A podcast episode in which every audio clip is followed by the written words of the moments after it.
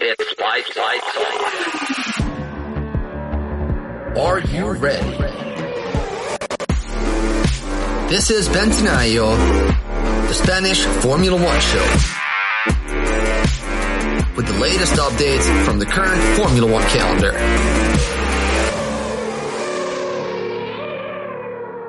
Amici cari, bentornati. Estamos el día de hoy en un sitio muy especial, en el episodio número 66, aquí en F1, en el café, episodio número 142 de cuando comenzamos hace 5 años en lo que se llamaba antes F1 en español.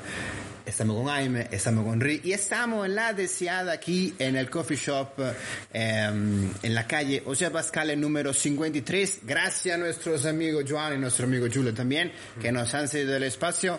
Ri, Jaime, ¿cómo estáis?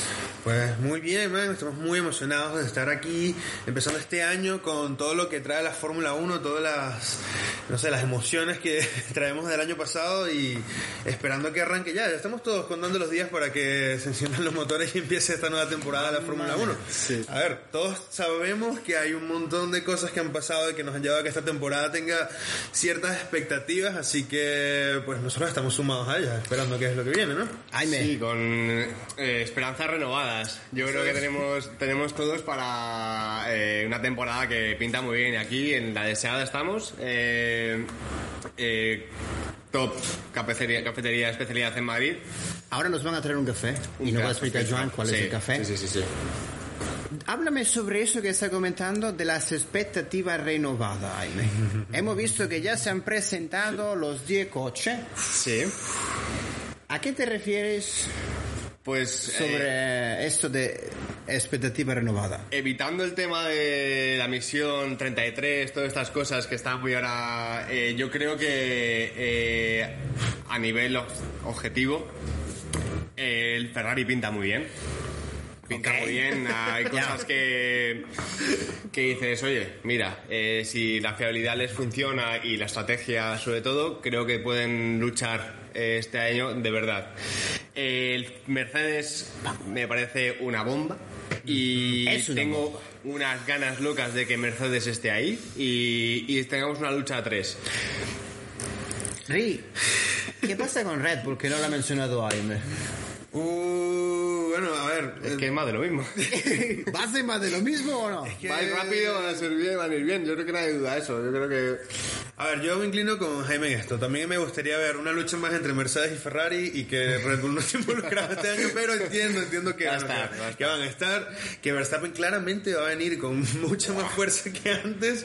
O sea, esta versión mm, renovada de, de Verstappen yo creo que va a ser ten- o sea, terrible, va a ser eh, aplastante y me gustaría ver particularmente Hamilton y quizás algunos de los pilotos de Ferrari. Eh, de momento, después de la temporada que tuvo el año pasado Leclerc, creo que me voy a inclinar rápidamente por apostar por Carlos Sainz a que este año esté dándole guerra, que ya lo ha hecho antes con Verstappen en otras oportunidades, así que yo que soy un tipo En- en esperanzado, cuando- creo que Sí, bastante Carlos puede positivo. tener ahí... O sea, bastante po- una positividad importante aquí. Ya la, ya la positividad empezaba ah, de aquí. No lo sé cómo lo ves tú. A ver, ya que estamos en suelo madrileño, digamos, em, casa de Carlos Sainz, No tiene nada que ver con que no tiene absolutamente nada que ver. Pero hemos visto que, por ejemplo, cioè, no podemos decir que este año la renovación o, digamos, la evolución de los coches sea flagrante debido a que cioè, no es un año Sí. crucial para que veamos unos coches nuevos dentro de la Fórmula 1. La, la Ferrari decía, y no podemos hablar solo de Ferrari, porque a ver, también tenemos, me ha gustado mucho el coche de Mercedes. El de Alfa. Eh, sí. Alfa Romeo es mi preferido estéticamente. La parte también eh, de Aston Martin. Sí, Aston Martin. Aston Que Martin. me aparece tanto los canales que han colocado en la parte trasera donde parte, donde parte la parte del escape. Sí. Un poco similar a la parte de Mercedes, pero hay ciertas evoluciones y que el, entender el coche del año pasado era fundamental. ¿Qué podemos, eh, ahora hablamos sobre los nombres de todos los coches y la próxima semana, eh, ya aparte los tres días, 23, 24 y 25, en Bahrein, la pretemporada. Vamos a hacer un top 3. ¿Cuál es el coche que más os ha sorprendido? Sí, han mostrado los coches, han estado casi todos ya en pista, en shakedown. Ferrari ha hecho 5 giros solamente porque, claro, no han podido determinar esos 5 giros como un filming day, porque, claro, si hacían más de 5, si era filming day, estaban, no podían hacerlo. Sí. Un top 3 para los tres. Está bueno eso. Empezamos con Jaime Rillo. Yo, top 3, Mercedes, eh, Ferrari y he de decir que Alpine. Eh, Alpine ha presentado algo distinto. O sea, creo que es un coche eh, que si le sale bien, ese morro más achatado, más plano que han sacado, que han presentado, creo que puede funcionar. Es un coche rápido. O sea, han visto que Alpine es un coche rápido. Han cambiado el, el concepto de la suspensión trasera también. Y bueno, veremos qué pasa. A mí me, me ha sorprendido. Alpine, la verdad que puede ser un... Bueno, a ver, yo me voy a inclinar primero por Alfa. Me gusta mucho lo que. Me gusta mucho Alfa. Sí, ahí, estamos los dos, lo siento. ¿eh? Alfa, para mí sería Alfa, Mercedes y Ferrari, porque creo que, a ver, a nivel como estético, porque evidentemente todavía no sabemos qué, qué hay realmente ahí, ahí abajo. A ver, si es Eh, por estético, Alpine no está. O sea, yo hablo, hablo a nivel de, de sensaciones de viendo el coche Exacto, real, porque en otros coches hemos visto maquetas, o sea, Sí. viendo el coche real. No, y que, y que pensando en que este año, como bien lo decías, es una evolución del año pasado. Lo que Sí. vamos a esperar es que estén mucho más cerca los coches unos de otros, Sí. que esté mucho más cerrada la lucha y que quizás algunas de estas propuestas que vienen siendo un poco diferentes, pues se logren escapar. Quizás es el caso de Alpine, que sería cosa bien interesante. A menos que le funcionen algunas carreras y que podamos ver ahí algo de... Qué gusto que este año que Alonso no está, que Alpine empiece a funcionar. ¿eh? Pues eh, historia de siempre, mm, es lo que hay. Ya ha pasado- No pasa- nada, ya está. Yo creo que ya estamos curados de espanto. Los que hemos ido y somos fans de Alonso estamos curados de espanto, ya no pasa nada. poquito, ¿eh? A ver, eh, según, eh, cioè la Ferrari ha presentato una- un coche bastante novedoso, no podemos decir, pero sí que han, digamos que han declarado, hay que recordar que Fred Vasseur será el nuevo team principal de la, de la escudería que ha, digamos, ehm, reemplazado a Binotto, que es el coche, ha heredado el coche de Binotto, que ya era para el año pasado, en cierto modo, el coche de Mattia. A ver, han presentato un coche con un nuevo modelo de la suspensión delantera, la- el, el- el morro es diverso el año pasado, un poco más corto, el, el alerón delantero también en parte del, del reglamento técnico con el, con el 398, con estos vórtices, unos direccionadores de vórtice que el año pasado con Mercedes en Estados Unidos lo han tenido complicado, cioè, veremos. Vamos primero a comenzar con el café, gracias Joan, tío. Si nos puedes explicar qué café tenemos hoy, Claro, eh, tienes un Nomad, un café Nomad lavado, es un Burundi y sus notas nos recuerdan a la fresa y al kaki. Oh, bien. Ahí va. Wow, wow. Muchísimas gracias. Estamos haciendo un batch brew que es tremendo. Gracias de nuevo, Joan, y gracias, Julio, por el espacio del día de hoy. Y para seguir hablando también, eh, eh, ha sido también clave, no sé qué os recuerda. A mí personalmente muchísimo cuando, por ejemplo, la Red Bull del año 2012, la parte del efecto Quant, la parte del, del, del término de, de los puntones, casi todos los coches han optado por esta configuración. Mercedes cada vez más tiene menos iPods. Pero casi todos, por ejemplo, vemos que en la parte del iPod, al- a la parte final, va con este aprovechar como el hundimiento de, la, de esta parte para aprovechar en cierto modo la influencia aerodinámica del efecto Wanda o otra influencia de la parte del aire. Ri, en cuanto a Mercedes de la W14, vimos también unos ciertos canales en la parte trasera, vimos la onboard que han hecho en la parte de Silverstone. Da miedo, ¿eh? En buen sentido, es un coche que da bastante, impone bastante, pero ¿cómo, cu- ¿cuánto importante tiene que ser para el equipo de Brackley entender el coche del año pasado y que cada vez la configuración de los costados, los iPods es importante y no los... A ver, la temporada del año pasado para Mercedes fue una temporada de ensayo y error importante. Ellos apostaron por un diseño bien diferente de lo que trajo Red Bull, que empezó a dar resultados eh, desde el principio de la temporada.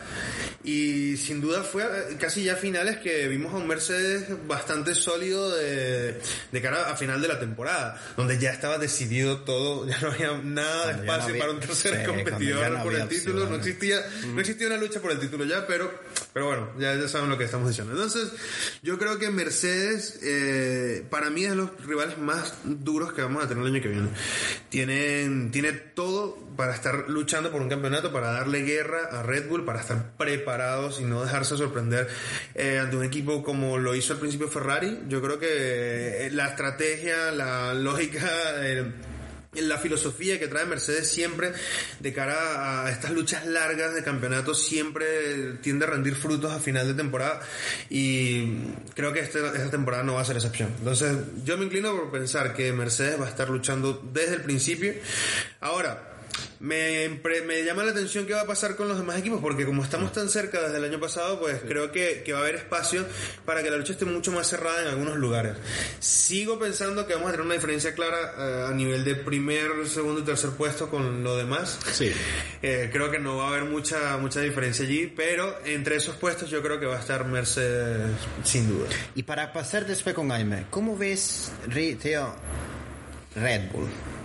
Sea, porque hay que recordar también que tenemos la Ford que retorna para el dos- 2026, estará Audi con Sauber, Alfa Romeo para el próximo 2026, tendremos entre comillas seis constructores para 2026, constructores completo. A ver, yo, una de las cosas que creo más importantes de esto es que Red Bull siempre ha creado una manera, un, un ambiente, un entorno correcto para continuar creciendo. O sea, lo hicieron con Renault, lo hicieron con McLaren, eh, con McLaren, perdón, con, con Honda, y ahora lo están, están empezando a, a crearlo con Ford. Y de cara a la, Fórmula 1, que está abriendo caminos en Estados Unidos, pues creo que es una jugada eh, clarísimamente estratégica para crecer y seguir creciendo no solo dentro de la Fórmula 1, porque esto abre, esto abre caminos para, para Red Bull como en otros lugares.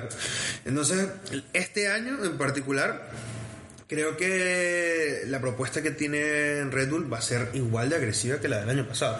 Que es una propuesta que le funciona a- al equipo, al el coche que diseñan y al piloto que tienen. O sea, Verstappen es la personificación de la agresividad al volante en la pista. Y le ha rendido frutos perfectamente estos últimos años. Entonces, creo que la propuesta que van a traer es justamente eso. O sea, que, que van a ir a tope, a fuego desde el principio. No va a haber espacio para... para Clave. Eh, tío, háblame un poco sobre los, el 10% que tienen. ¿Cuándo crees? A ver, no sabemos absolutamente nada de eh, estando desde aquí, pero hay que recordar que después de este sobrepaso del budget del año pasado, ha sido castigado, digamos, con 10% menos en la, en la Galería del Viento el equipo de Milton Keynes. ¿Cuánto puede ser importante esta desventaja, entre comillas, para el equipo de Milton Keynes? ¿Y cómo pueden aprovechar también una Ferrari, una Mercedes, McLaren? eh, Han asegurado que es un coche que todavía no está a la altura de lo que podría ser la primera carrera, quitarse presión, pero ¿cómo crees tú que puede cioè, afectar esto en, en cuanto a prestaciones durante la temporada, o al menos digamos las primeras, vamos a decir las primeras cinco carreras? Pues es complicado de decirlo. Eh, yo no tengo ninguna duda de que les va a afectar en- entre nada y, y menos. Eh, porque es un equipo que, que subsana perfectamente esas cosas con el piloto que tienen. Con Max Verstappen es un piloto que saca más de ese 10% extra al coche. Eh, eh, no sabremos, se ha visto poco del coche hasta ahora, el coche nuevo. La presentación era una maqueta y, eh, lo poco que se ha visto, que se ha filtrado, sí que hay cambios eh, que tienen un, vienen, parten de una base, de la mejor base del año pasado. O sea, es que no creo que tengan ningún, ningún problema. Si esto hubiese pasado el año pasado, pues sí, hubiese sido un varapalo importante, pero no creo que vaya a haber tanto, tanta diferencia. Nos estamos olvidando de Checo. Sí. ¿Cuánto puede ser clave este año para Checo que tiene ya a Richardo como tercer piloto? La presión para el mexicano Rick, ¿cómo puede ser? A ver, es crucial también este año, a ver, recordar, recordar que el piloto latinoamericano tiene contrato hasta el final del próximo año. Daniel Richardo retorna, digamos, una especie de eh, año sabático, estando tercer piloto de Red Bull, pero que es un piloto que, a ver, es un piloto top. Sí. Puede retornar y quitarle la posición a, a, a, a Checo Checo. Sí. ¿Cuánto Rick, crees tú que puede ser clave este año para el piloto, para, para, para Sergio Pérez en relación a prestaciones para seguir con su asiento? Pues, a ver, el, el Checo Pérez tiene ya también una, una carrera importante dentro de la Fórmula 1. Ahora, bien creo que este año lo tiene, lo tiene asegurado, claramente. Sí. O sea, la estrategia que ha desarrollado el piloto para poder defender y poder apoyar al equipo en cada una de las carreras, pues creo que le vale el asiento este año sin ningún problema.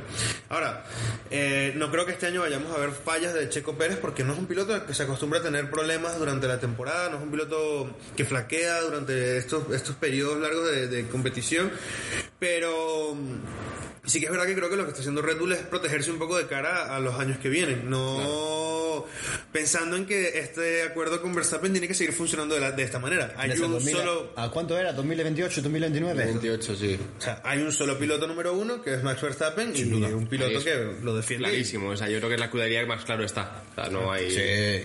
Y ahora, yo no creo que Rich- Richard quiera retirarse de esa manera No, Red Bull. No. Sea, quizás este año lo pensará, estará ahí, pero... recargar, recargar mentalmente para el piloto australiano es clave y Claro. estar en la esfera.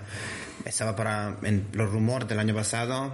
Recordar que aquí en los rumores, no, no, no decimos rumor aquí en Pensilvania, pero los rumores del año pasado era que estaba en As, Nico Hulkenberg retorna, está Oscar, Piastri, hay movimiento en la parrilla, Andrea Stella está como te- team principal ahora de McLaren. Eh, Hay muchas novedades para este año, no obstante, las pocas novedades del, digamos, de los coches.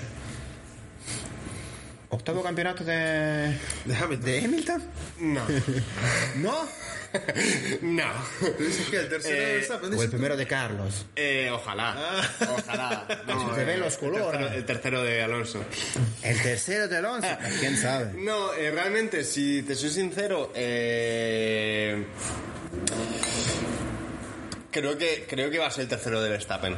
Sí, sí. Eh, sí, no me gustaría, me encanta, o sea, me encanta Verstappen, me parece lo mejor que ha habido mucho tiempo, eh, desde Fernando Alonso.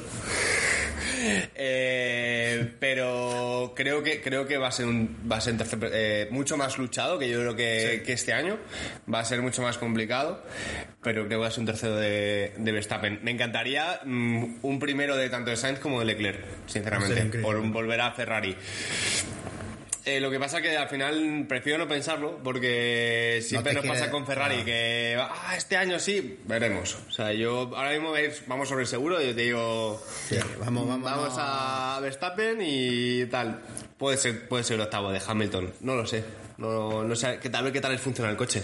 De, de momento a, a Mercedes se le rompió en el, en el primer test, o sea que Vamos a ver la próxima semana. Vamos a ver, la, pro- vamos a ver la próxima semana en Bahrein qué podemos esperar y cada vez son menos, eh, lo digamos, los test. Recordamos, estamos hablando la otra Sí, vez sí, que sí. éramos, me recordamos que eran en Barcelona eran dos semanas, cuatro días.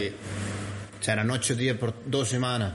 Tenemos solamente tres días. Tres días, sí. De, de, de, ah, de- de pretemporada. Tenemos también que, y que el, el todos se enganchan con las con las mm, rejillas para ver flujos eh, o sea que al final tampoco Ah, es la- efectivo sí o sea que que realmente es un día efectivo de ir Sí, rápido sí, sí, rápido y sí, de probar sí. un poco de velocidad es uno Claro, será muy compromete, compromete muchísimo el rendimiento de esta. Cioè, de, los, de los coches tres días solo. Un accidente.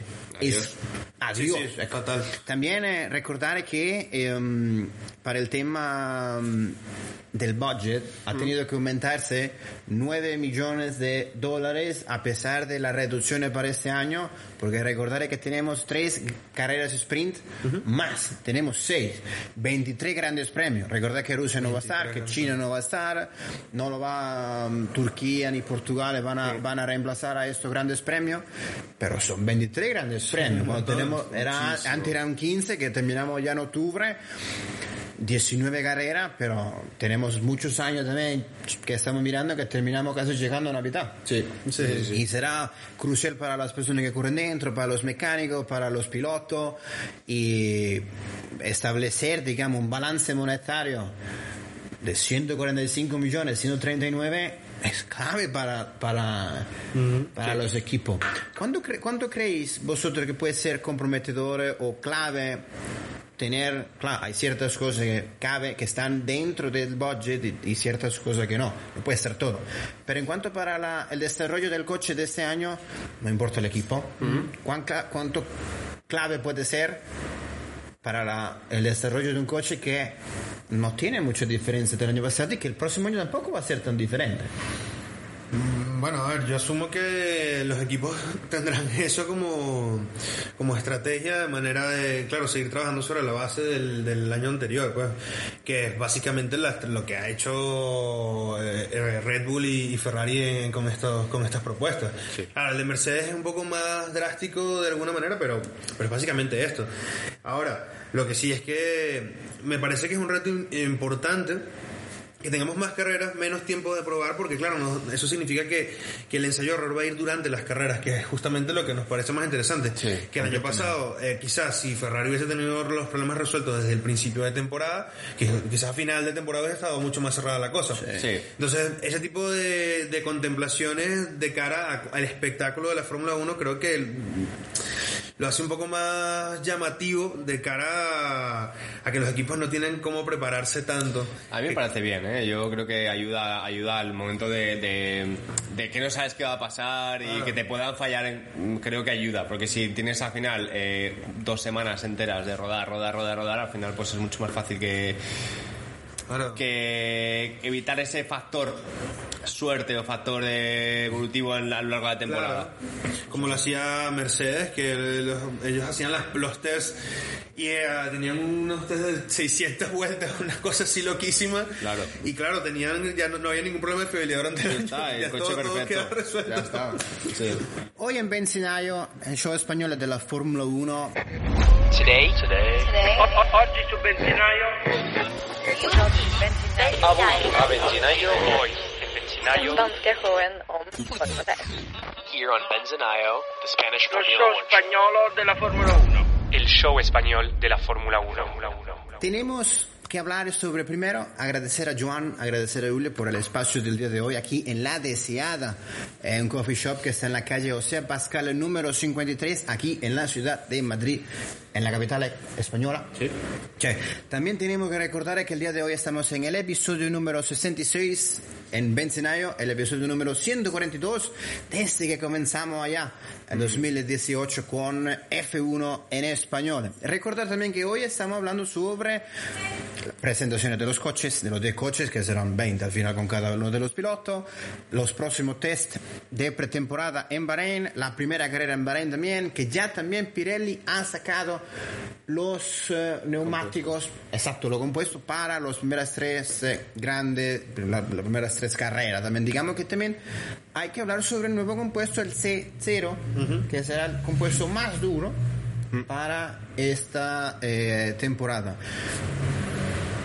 ¿Cómo creéis que ha sido o tiene que ser también el desarrollo de Pirelli para que los coches vimos el año pasado crucialmente cómo eran em, cómo el coche dependía eran todos porpoising no sé si veremos este año espero que no ya era una, una cosa que nos tenía ya bastante ok hacer porpoising ya forma parte de esto pero hasta mitad de temporada siempre hablando del tema Y el Mercedes al final Sí, lo, luego también lo que tuvo- los han tenido peor, ¿eh? Sí, sí, sí, Mercedes también tuvo. ¿Cuán clave podéis, creéis que sea el desarrollo de los neumáticos para este año y el entendimiento del equipo, de los equipos para adaptar a cualquier circuito? Porque cada vez tenemos más. Hombre, es, es importante. Lo que pasa es que eh, creo que es demasiado continuista lo que hace, lo que lleva haciendo Pirelli. Eh, Me gustaba mucho la época, locura, de Bridgestone, Mi- eh, Michelin, creo que era muy divertido. Esto ahora mismo es inviable porque, bueno, no, no lo van a hacer, pero eh, me gustaría que Pirelli fuese más eh, arriesgado, o sea, con neumáticos que degradasen mucho más, que tuviesen dar un poco más de juego estratégico, porque al final siempre todos empiezan con un medio y ponen un duro y así es todo. Normalmente las carreras suelen ser medio, duro, medio o medio, medio duro o a, a no ser que haya safety car o taxi que ya te puede cambiar, pero Ya. creo que hay, hay que hacer algo Hay Sí, que sí. innovar de alguna forma eh, para, para abrir mucho más el abanico de posibilidades. O un blando que aguante mucho más y un medio, cosas, algo un poquito, no sé, no tengo ni idea de, de ingeniería de neumáticos, Ya. pero hacer algo distinto, porque no, para evitar que, que sea el blando se use solo para clasificar en, en Q3 o en Q2 y, y tengamos, coño, que alguien se arriesgue, lo que funcione verdad, que alguien de arriba se arriesgue a Claro. tal. Pero bueno. porque ese es el verdadero problema, que la, la estrategia de cara a la carrera, todos los equipos hacen exactamente la misma y no hay espacio para que un equipo quizás de media parrilla pueda tomar un riesgo mayor porque no... Claro, no, no. exacto, porque puede arriesgar, pero tú puedes arriesgar, pero si en teoría sobre los papeles, sobre los, cal- al- cal- sobre los cálculos, no puede estar, digamos, che, sea, no es viable, no lo puede hacer. Tú puedes arriesgar, pero si no va, no va. Claro, Por ejemplo, claro. este año Pirelli ha asegurado que van han, han desarrollado un neumático para no para favorecer más el understeer. Se me acaba de olvidar la palabra en castellano, lo siento. Subviraje. Eh, eh, el subviraje. Eh, veremos también cómo va este desarrollo a lo largo de los 2003 grandes premios y si de verdad funciona. Para Bahrein tenemos que vamos a tener el C1, C2 y C3. Ri, ¿tú crees que en algún momento, ahora no lo sabemos, pero que pueda ser posible lo que comentaba Jaime de tener dos desarrolladores de neumáticos en Fórmula 1? Bueno, a ver, desde hace, digamos, unos 5 años el rumor de que vuelva algún otro eh, ¿sabes? Eh, fabricante de neumáticos a la Fórmula 1 estaba rondando. De hecho, creo que se habló con... Estuvo... Toyo... ¿Cómo se llama? Toyo, Toyo Toyo, Tires. Toyo Tires. Toyo Tires estuvo, estuvo conversando que porque ellos, ellos trabajan con... Ah, ¿Cómo se llama la fórmula esta de Estados Unidos? A indicar. No estoy seguro si es indicar. No, no. No es indicar. Yo sé la que dices tú, pero también se me ha ido el nombre. Lo sentimos. No, no, no recuerdo. Pero el punto es que sí, desde hace tiempo esto, esto ha rondado. Pero claro, el, el problema es que Pirelli tiene demasiado peso dentro de la FIA. Tiene demasiado poder. Claro, y no es sencillo que de repente... No, no, no. Desaparecer del campeonato de Fórmula 1 implica contrato de millones de millones de millones de dólares. Y no solamente eso, sino que están dentro de muchas categorías. Y ese acuerdo con la FIA, pues no debe ser un acuerdo sencillo de, de gestionar. Para nada. Ah, entonces, parte de eso creo que tiene que ver con eso, con esto de que Pirelli es un poco conservador de cara a cómo presentan estos, estos componentes, pero, pero sin duda nos hace falta algo de, de cambio dentro. Igual de- también se puede conseguir, eh, en vez de traer un C1, C2 y T3, te traes un, C, un C0, un C4 y Claro, un que haya C7, más- yo qué sé, no sé si hay C7, eh, que haya más diferencia, Más cosas diferencia, así, sí. para intentar Y la cosa que- tan es que o- me parece muy... ¿Os recordáis cuando estábamos 2017 que teníamos cuántas gomas? ¿Ocho? Que era un arco iris Buah, impresionante sí, que el blando, ultra blando, super blando, sí. super blando, ultra blando, hiper blando. Eh, Sí, sí, sí, era una locura. Que era el super- el, el el morado, eh, tal, Sí, sí, el eso era el una locura. Claro, también Pero la eso cosa- también da juego. O sea, al final dices, pues mira, ¿sabes? Igual de uno te clasifica con un, con un ultra blando y ahí tiene que salir a, a un Q2 que mete un coche de media tabla, se mete en Q3 con un ultra blando y tiene que salir la carrera así. Dices, bueno, Y- la- la carrera- claro, también se la han cargado el año pasado quitándolo de que que el neumático de, ca- de clasificación en Q2 es el que tienes que usar para para Para la carrera. carrera. También eso A mí me todo eso, ¿eh? el cambio. Sí, que ya no lo tiene que... Más emocionante para mí. A mí las sprint, no lo sé vosotros, pero a mí no Ah, me bueno. gustan. ¿A que te gustan? No. Ah, vale, vale. Pensé que A mí las sprint no me gustan, pero eso en mi opinión, eso no importa a nadie. Ri, tío, ¿tú crees que, a ver, porque también los aficionados de la Fórmula 1 nos incluimos, evidentemente, somos muy eh, inconformes con todas las normas de la Fórmula 1. Siempre nos estamos lamentando antes porque los tenían 8 gomas, ahora queremos 3, ahora queremos 4. Ya, ya. ¿Tú no crees que la continuidad de esta norma que está incluyendo Pirelli para este año sea buena o mala? La continuidad de qué? ¿Desde este desarrollo de las gomas o cómo crees tú que puede ser, digamos, más factible en cuanto, che, desarrollar esas gomas, in- a- asegurar lo que ha comentado Jaime ahora? Bueno, a ver, yo creo que va de cara, a- va acorde a, la- a los cambios que estamos teniendo estos años. Claro. Eh, todo pensando en que existirá una revolución mayor dentro de las reglas de la Fórmula 1 eh, en los siguientes años, el, el- el prometido cambio de motor, el prometido cambio de, de todas las cosas que se supone que van a pasar en la Fórmula 1 En unos años. en unos años. Entonces, claro, hay que, hay que dar tiempo, ¿no? Para que estos cambios se, se gesten correctamente. Y creo que la estabilidad que ofrece Pirelli eh, entra perfecto allí, Sí, porque claro, claro, no, no le da tanto, tanto juego a los equipos, pero le da a la Fórmula 1 una, una seguridad y una estabilidad importantísima de cara a que tienen que hacer 23 grandes premios este año, o sea, tienen Tremendo. que visitar 23 países. Una locura. O sea, es una locura. Es de, los, de las cosas más ambiciosas. Esto- estos planes se vienen presentando desde hace 5 o 6 años. O sea que esta Y quieren ambición... incluir más. Claro, ha estado, eh, Estados Unidos quiere tener más grandes premios.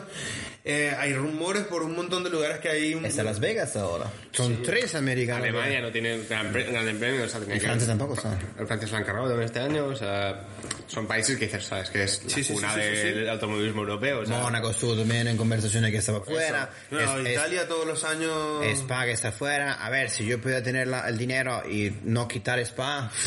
Claro. yo no yo- quitaba Spa, yo mantendría, volvería con Hockenheim, eh, o sea, no sé, hay cositas, creo que, que en Francia hay mejores circuitos que el que teníamos. por Ricardo. por Ricardo. Por Ricardo no. Magni Curse. Ah, bueno. Magni Curse está tremendo. Pero Por eso, pero bueno, que a ver qué pasa. También me parece una locura, ¿eh? me parece excesivo, tío. Más de 20, Ya. más de 20 carreras me parece excesivo. Es un montón, sí, o sea, yo como, mucho. incluso como aficionado, que dices, o sea, dices, ya no quieres ver más carrera. Después de la No, número es 15 que ya no más. demasiado, o sea, los vídeos que esté un poco más condensado, yo qué sé, ¿no? Es como temporadas larguísimas de, cualquier deporte, llegas a un momento que dices, otra vez, otro fin de- otra vez, dices, joder, que es, hace un poquito, yo creo que ayuda, ayuda un poquito a Más todo. compacto era mejor. Por eso, poquito, no, no te digo a volver a 15, pero 20 carreras creo que está bien. Estamos viendo ya eh, la bandera cuadro ya el final. Mm. Eh, Y hemos hablado muy poco de coches, ¿eh?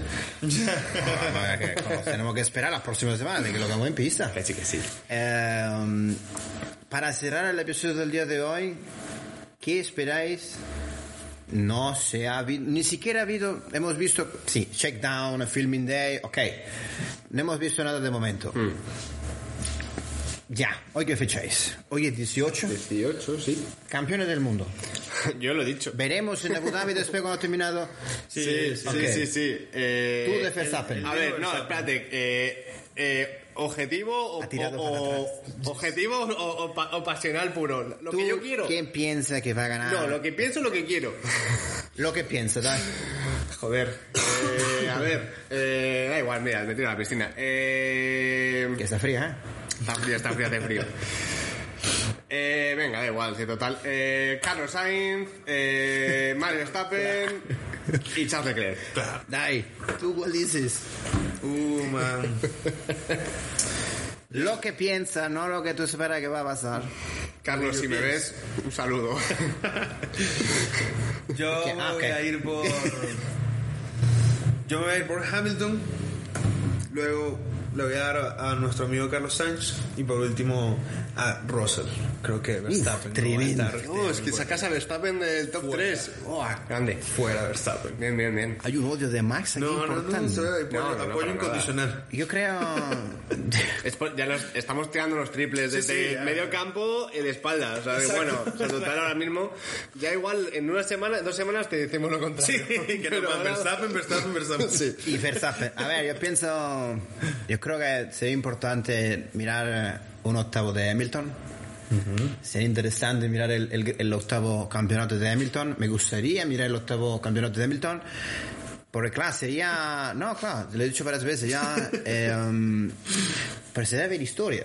Claro, sería Sí, no, no, sea, hemos visto sí, sí, a sí. Schumacher eh, arrebatando los cinco de Fangio. Sí.